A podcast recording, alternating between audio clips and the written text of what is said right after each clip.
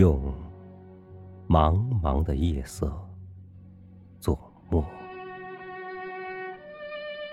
用疮痍的土地作纸，在鸦片战争的硝烟之后，是谁写下的两个字？中国，让人读得昏暗。读的疲惫，更让人读的心痛，读的悲愤。那萎缩在清末史书里的消瘦的中国呀，那跪倒在南京条约里的软弱的中国呀，那一天。无数的青年走上了街头，面对淋漓的鲜血，面对惨淡的人生，他们的呐喊如同一阵阵惊雷，激荡着这昏睡的土地。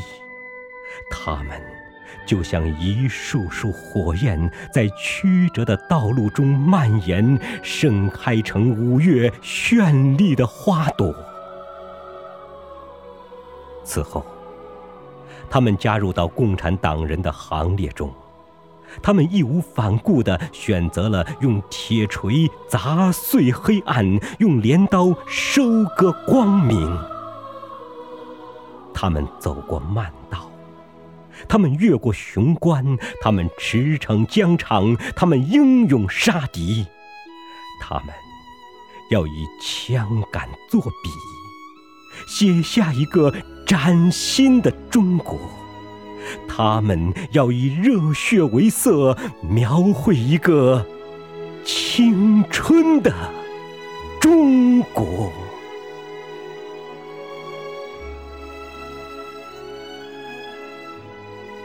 许多年后的今天，当我的目光穿越历史的峰峦。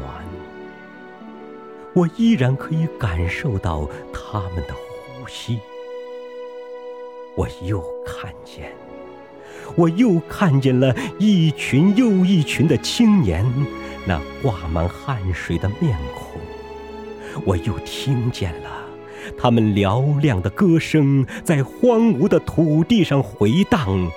他们用无怨无悔的青春，在悠悠岁月中写着一首。爱的诗篇。是的，岁月悠悠，人生漫漫。那是一首激情澎湃的诗篇，那是一片开满鲜花的风景，那是一曲气势磅礴的交响，那是一座壮志凌云的丰碑。中国，我要为你写一首诗，用太阳金色的语言，用星海浩瀚的蔚蓝。哦，中国，我要为你画一幅画，用春天百花的色彩，用五星红旗的光芒。今天。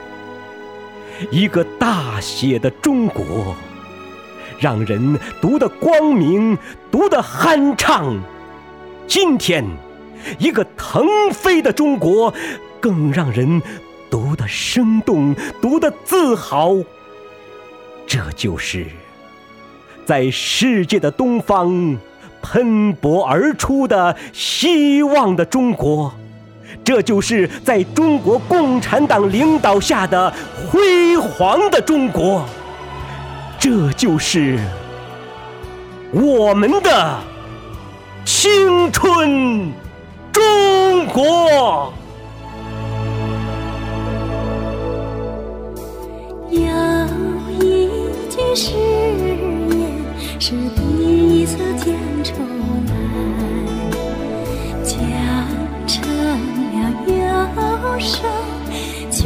的乞丐这一句誓言在百姓中传开传承了深情书间的一角的爱听见了吗？